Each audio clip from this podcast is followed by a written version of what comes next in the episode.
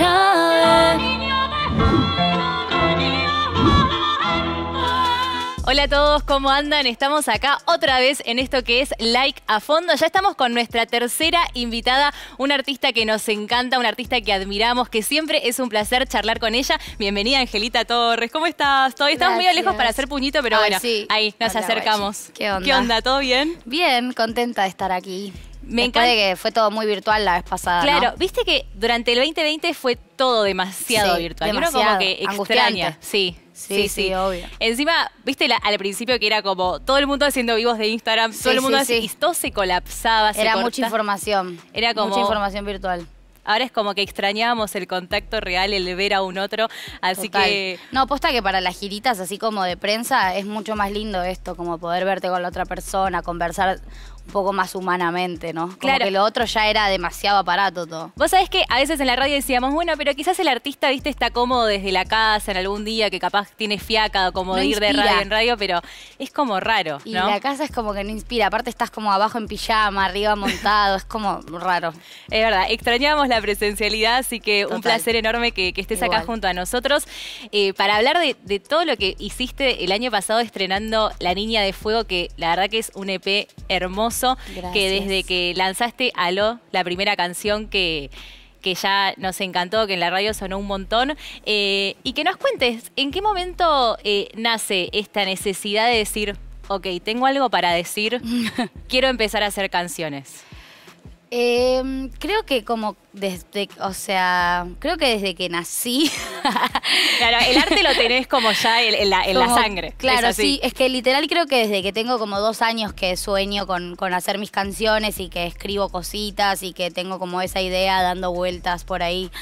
Eh, creo que lo que me faltaba era un poco de confianza en mí, que, que- que venía como medio insegura con el tema y un poco como un equipo también atrás que, que apareció, que es el equipo que, que hoy en día me ayuda, además de la discográfica, como a organizar con quién vamos a ir a producir. Eh, a mí me pasaba algo que era que había muchas ganas, pero que no entendía el formato, ¿viste? Como qué es lo que hay que hacer una vez que estás en el estudio de música. Claro. ¿Cómo es que te, te empezás a animar a fluir con, con un productor y empezás a decir, che, me parece que esta canción puede ir por acá, que este sonido me interpela a mí, tiene que ver conmigo, eh, que estas son las cosas que quiero decir, como que encontrar un otro en quien sentirte confiada para, para abrir tanto tu corazón así no es tan fácil, creo que fue lo que más me costó. Eh, pero siento que las ganas de, salir a cantar y a escribir mis canciones estuvieron desde el momento cero de vida.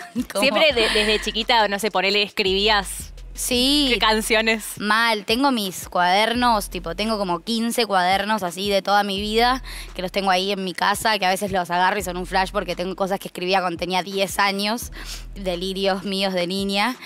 Eh, pero sí, No, no, es que encima escribís como súper lindo, todas las canciones son muy lindas. Y eso que decías recién, ¿no? Como de entender cómo es el, cómo el, funciona el formato una vez que estamos en el estudio. Porque me imagino que, que tiene que haber una confianza y una química muy piola con, con el productor, porque es como un momento medio de, de- de Sí, desnudar sí, sí. tu alma y decir, ok, Bueno, esa es la parte romántica, creo Claro. yo, de meterse en un estudio, como el decir, ay, te voy a abrir mi corazón y no sé qué, que fue un poco lo que me pasó en este proceso de este primer EP.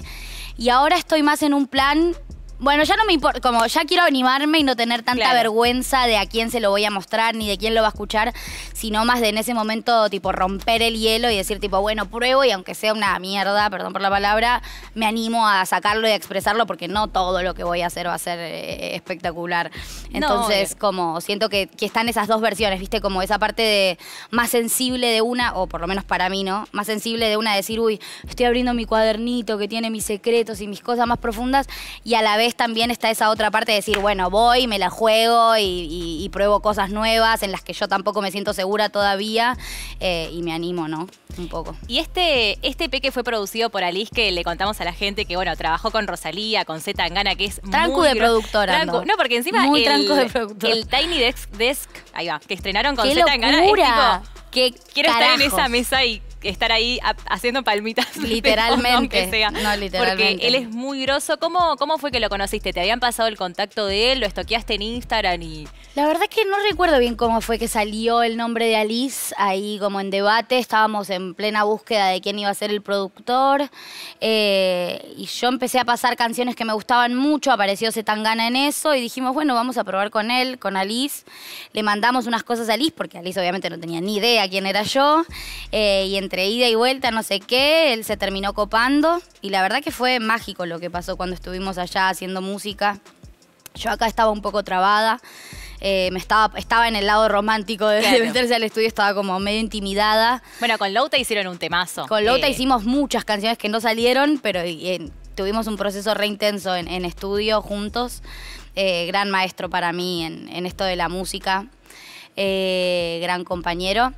Eh, y nada, y fuimos para allá y, la verdad que todo fluyó mucho más fácil. Yo no sabía con qué me iba a encontrar, ¿entendés? Porque quizás me encontraba con una estrellita, tipo un productor.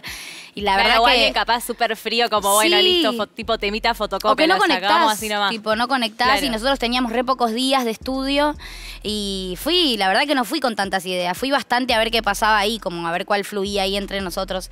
Y fue muy inspirador todo lo que pasó. Eh, y fluyó mucho y para mí fue una experiencia increíble de muchísimo aprendizaje. Eh, así que nada, una locura. No, porque encima vos ya habías sacado un, par de canciones, eh, vos sola como eh, La Vida Rosa, como que ya venías en esa, pero fue como más en el, después de Simona, ponele que dijiste, ok, me animo ahí.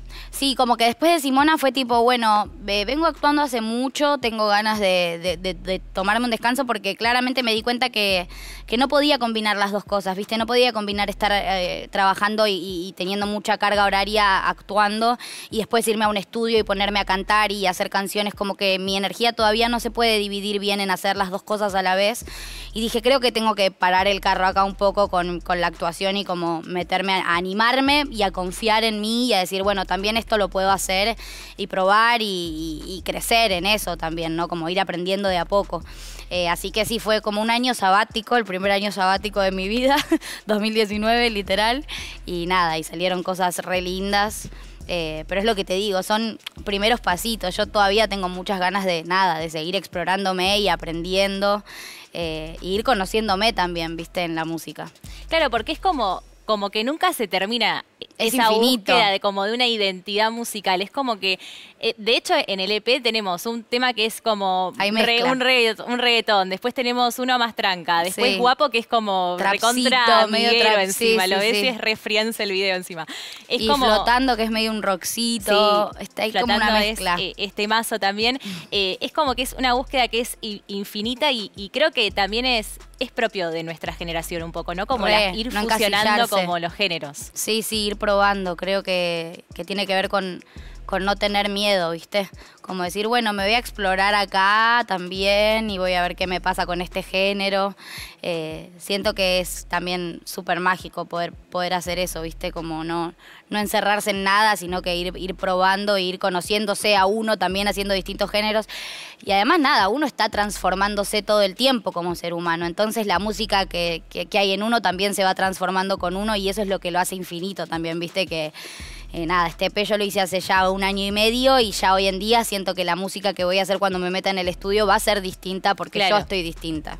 Claro, es como el otro día el Duki dijo, un día me pinta hacer un trap, hago un trap, un día me pinta hacer un trap. para el Duki, chicos. El Duki siempre, siempre tira, la posta. Y sí. Eh, y mencionando como a, nuestra generación, ¿cómo, ¿cómo ves vos todo lo que está pasando con, con nuestra generación y particularmente en Argentina donde todos los jóvenes están siendo reconocidos en toda Latinoamérica, en todo el mundo, más allá del trap, ¿no? Hay como una cosa de decir, che, esta generación vino posta a, cambiar un poco cómo venía todo. A picantear la escena, ¿no? Re. Eh, sí. Eh, es muy flashero porque siento que empezó a pasar hace relativamente poco, ¿no? Que, se empezó a poner así como tan picante todo.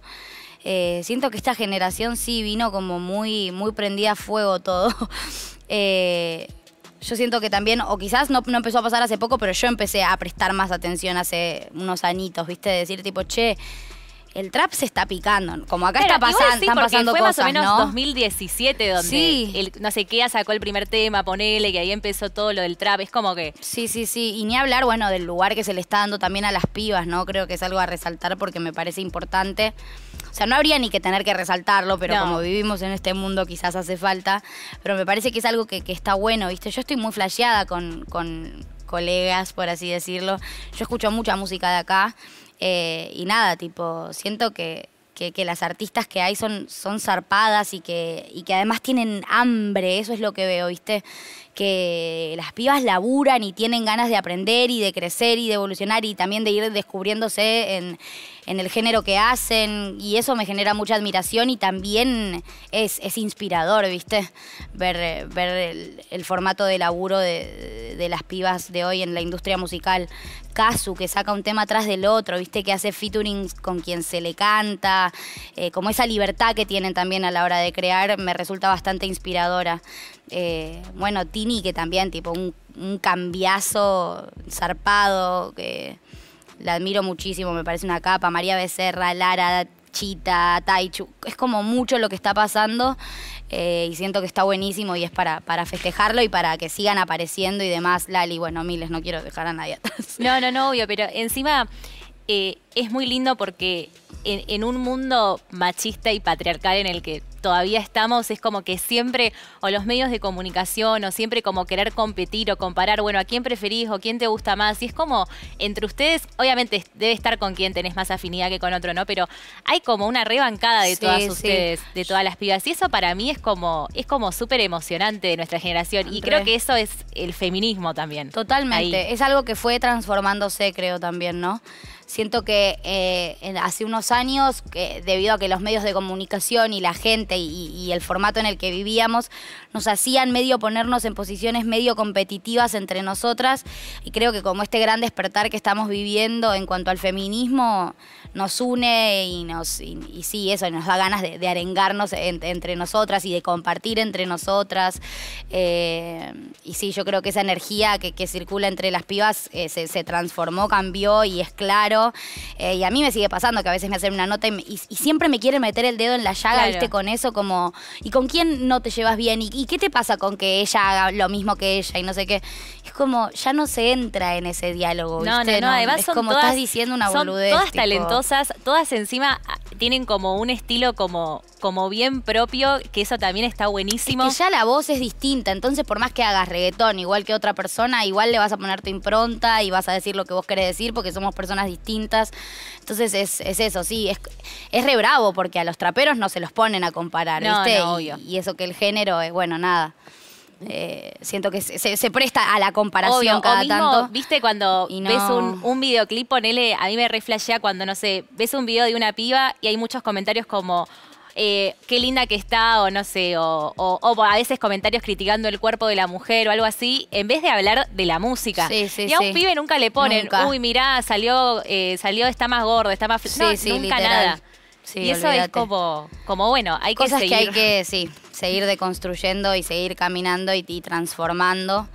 Eh, yo tengo fe igual de que esas cosas se va- va- van a ir cambiando, me parece que, que no les va a quedar otra también, ¿viste? No, y encima la- las mujeres eh, en la música lograron algo re lindo. Bueno, es la ley de cupo femenino en, en los festivales, ponele Sí, que. ni hablar. eh, lo hablábamos con Lula Bertoldi hace poco también, que ella decía que fue una de las que estuvo ahí como recontra metida en el proyecto, como decir, es una locura también que tengamos que haber sacado esto para que dejen participar a más mujeres. Sí, sí, es sí. como, no tiene sentido. Pero, pero bueno, para eso estamos acá, por eso están estos espacios también, para Ni que hablar. sigamos eh, eh, luchando y peleándola. ¿Y en qué cositas todavía notás, eh, más allá de los comentarios en los videos, notás que todavía está como, como este, este machismo quizás presente? Quizás no tanto entre los artistas, sino capaz más en, en el afuera, ponele, o en los medios. Eh, yo siento que sigue, sigue estando, viste, presente en un montón de cosas. Eh, siento que, que, bueno, que estas opiniones que, por ejemplo, de la nada te dan, viste, bueno, el mansplaining también uno se lo Sí. encuentra bastante seguido. eh, a veces en, en- en situaciones y en colegas y demás que te, te- te terminan como instruyendo en algo en vez de hacerlo desde un lugar más compañero, ¿viste? Sino más desde yo ya lo hice, hice esto. Eh, y a veces se pone un poco, un poco rara esas situaciones. Yo me, me he enfrentado a algunas situaciones así. Eh, y después nada, sí, mucho hate y muchas estas cosas de, de compararnos entre nosotras. eh, y sí, y de no poner el ojo donde hay que ponerlo, ¿viste? Como de, de terminar fijándose en cosas que, que no son importantes como como la- el cuerpo y el físico y, y lo que una se pone y demás, bueno, esto tipo, bueno, cómo nos sexualizan en canciones Sí. y, y en videos, eh, y después encima se critica cuando una en su propio video sale a mostrar el culo. Claro, tipo lo de Arcángel. Tipo lo de Arcángel. Eh, bueno, en muchas cosas, en muchas cosas creo que todavía hay que ir transformando. Eh, siento que si tuviera un tiempo más para pensar se me irían ocurriendo algunas más, pero esa, esas son las que, las que se me ocurren ahora. Eh, pero bueno, nada, acá estamos entre nosotras para, para ir transformando estas cosas que me parece importante. Eh, y nada, y, no, y no quejarme, pero eso, dar mi voto de confianza en que siento que estas cosas va- van a ir cambiando. No, ¿viste? obvio, y que ojalá que las futuras Porque está pasando que se están transformando que esas vengan, cosas. viste, que no tengan que pasar por esto. Sí, Las pibas que en hablar. 20 años empiecen a hacer música que no tengan que pasar por estas cosas. Igual sí, se está recontra transformando y, y de hecho eh, se está como generando mucho este debate de que entre los pibes, viste, entre Sí. ellos empiecen como, como viste, a veces, a veces a mí me pasa en- entre mi grupo de amigos hombres decirles, che chicos, ¿ustedes qué onda? Entre ustedes Esto es clave. se replantean, se Sí, dicen, total. che, esto que estoy diciendo no está bueno. Ese es el tema que tipo más este año empecé a, a- Sí, a preguntarme re. y a cuestionarme como, che, o sea, nosotras estamos haciendo todo esto. ¿Qué onda ustedes, varones? Claro. Les pregunto, como qué, qué hacen, tipo, se juntan, se dan cuenta que, que- que el formato en el que se manejan es, es extraño, que las cosas que se dicen entre ustedes, que los chistes que usan so- son machistas y están mal y por ahí en el momento eh, no te das cuenta de la gravedad que tiene el apoyar lo que tu amigo está diciendo porque es una guasada y una barbaridad. Claro, a veces hasta, hasta el silencio también es como Ni estar hablar. bancándolo. Ni hablar, hace, hace poco me pasó eso de, de- de unos amigos que, que tienen un amigo. Que, bueno, a ver, a ver si lo puedo contar. Sin exponer ningún Sin nombre. exponer- Tranqui, tranqui. No, sin exponer ningún nombre y medio por arriba. Un amigo, unos amigos que tienen un nuevo amigo que se empezaron a dar cuenta que el chabón es un machirulo. O sea, Claro. no para de mostrar fotos de minas y como. de- Claro, sí. y ellos están como re incómodos con la situación y, y- y a mí me lo cuentan tipo, no, es un boludo y dice esto, y no sé ¿y qué. le, le decís algo? Yo la primera vez que me lo contaron me fui a mi casa y el otro día que los volví a ver les dije, pero chicos, si ustedes no le van a decir nada, no entiendo cómo... Se van a quedar callados. En ningún momento ninguno se anima a decirle, che, boludo, no me hagas el chiste con Claro. el culo de mi amiga porque no me, no, me, no me es divertido y es desubicado, ¿entendés? Eh, así que sí, yo creo que es momento de, de sí, de que los Varones, varones... pónganse las pilas. Sí, se lean un librito de feminismo que no Claro. cuesta nada. eh, Pueden seguir a Luciana. Pecker en Instagram y ahí se, van a se entender. sigan unos Instagrams que estén buenos eh, de, de- de militantes. eh, y sí, posta, me parece que es un acto de valentía que empiecen a. Yo creo que ellos tienen miedo también, porque es rever un montón de cosas Obvio, de sí. ellos también. Y admitir que lo fueron. Y admitir que lo fueron como nosotras tuvimos que hacer lo Sí. mismo, porque nosotras también lo pasamos por y, eso. y en cositas capaz que a veces es como que Todavía. lo somos. Todavía es que es eso, nosotras estamos como todo el tiempo reviendo y deconstruyendo micromachismos que todavía tenemos insertados por la Claro, sociedad en la re. que vivimos y es un laburo el que nos tomamos para hacer eso, que, que es por el bien de nosotras también, obviamente, pero que estaría bueno que ellos acompañen de alguna forma y no estén de la vereda de enfrente, ¿viste? Van a, yo tengo fe en que algún día Yo también, Van a yo también. Así que que hay algunos que ya lo están haciendo Sí, sin sí, dudas, Y eso, obvio. eso se nota, se agradece, se agradece, pero es lo que tiene que ser. Es lo que tiene o sea, que ser, Tampoco no. vamos a andar felicitando, no, porque nos tratan no. bien, tipo, es lo que es lo Por mínimo. favor, y, tampoco despertándolos, es como vamos, Va, hombres. chicos, podemos hacer todo, chicos. Ahí va. ¿Qué se viene en cuanto a música después de este? Bueno, ahora están por estrenar una serie que va a estar Eco, va a estar Clan también. Sí. Todos ahí, grosísimos. no. O sea, ¿qué onda, qué onda Eco actuando? Épico. No, no, no sabes. Acabo de grabar un serión. Estoy como loca con esa situación. Días de gallo. Días de. Gallos es una serie de HBO, drama juvenil musical atravesado por la cultura del freestyle. Eh, es un serión, estoy muy emocionada. Eh, muy contenta de ser parte, se viene preparando hace un montón de tiempo, fueron meses arduos de trabajo, de mucha preparación, yo tengo que rapear muchísimo en la serie, entonces tuve que aprender. Tuviste a los mejores maestros. Tuve los mejores maestros, a mí me coacheó en particular Roma, que es una freestyler capa, toda mi admiración, amiga, te amo. Eh, y sí, muchos, hubo muchos raperos de la, de la Red Bull que estuvieron ahí, de, de compañeros de elenco y que actuaron y que todos sorprendieron, tipo Stuart, Clan, Cacha, bueno, Eco, eh, Roma. Eh, un elencazo mal, eh, que posta, había mucha incertidumbre porque eso, eran raperos actuando y actores rapeando. Era como una mezcla de. todos se fueron como enseñándose mutuamente. Fue re loco lo que se dio porque además ellos son un amor y me hicieron sentir muy, muy cómoda.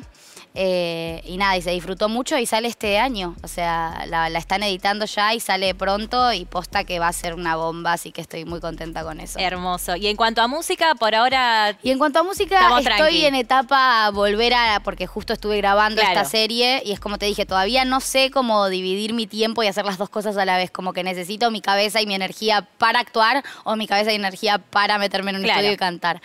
Eh, así que estoy en proceso justo la semana que viene, arranco a meterme en estudios y a probar con productores y a, ver ahí qué sale, qué, lo nuevo. Qué lindo, qué lindo. Me encanta. Bueno, después de lo que fue la niña de fuego, igual todavía lo podemos seguir disfrutando porque por favor. No seamos tan manijas. No, no, no seamos tan manijas. Lo tenemos. ¿Cuál es la canción que, más te, decís? Esta en un recital de la niña de fuego. La vamos a cantar ahí todos. Se va a sentir como. Solo pensarlo me parece como algo. Año que viene. Vamos con el año que viene, por yo creo. Favor. eh, siento que desde que literal tengo cero años que quiero cantar mis canciones en vivo, ¿entendés? Va a ser muy especial cuando eso pase para mí. Eh, creo que... No sé, siento que todo el EP para mí es muy especial. Todas son muy, muy para cantarlas. Todas son muy para cantarlas en show. En show, re. Creo que guapo, tipo, me muero. Sí, no. Porque es una canción que en particular le tengo mucho, mucho amor. Eh, me recuerda a mis amigos y a todas cosas que me hacen muy bien. Así que tiene esas frasecitas tan, tan lindas. Que son para gritar. Son para, para cantarlas ahí para, con mucho sentimiento. Ángel, un placer enorme por esta nota. Espero que lo hayas disfrutado. Gracias por, por haberte sumado. Y bueno, y le decimos a la gente que dentro de muy poquito ya va a estar esta nota en nuestro canal de YouTube, en FM Like, y que sigan escuchando La Niña de Fuego y que dentro de muy poquito se viene Días de Gallo, así que atención con eso que tenemos serie para disfrutar este año. Abrazo a todos. Gracias.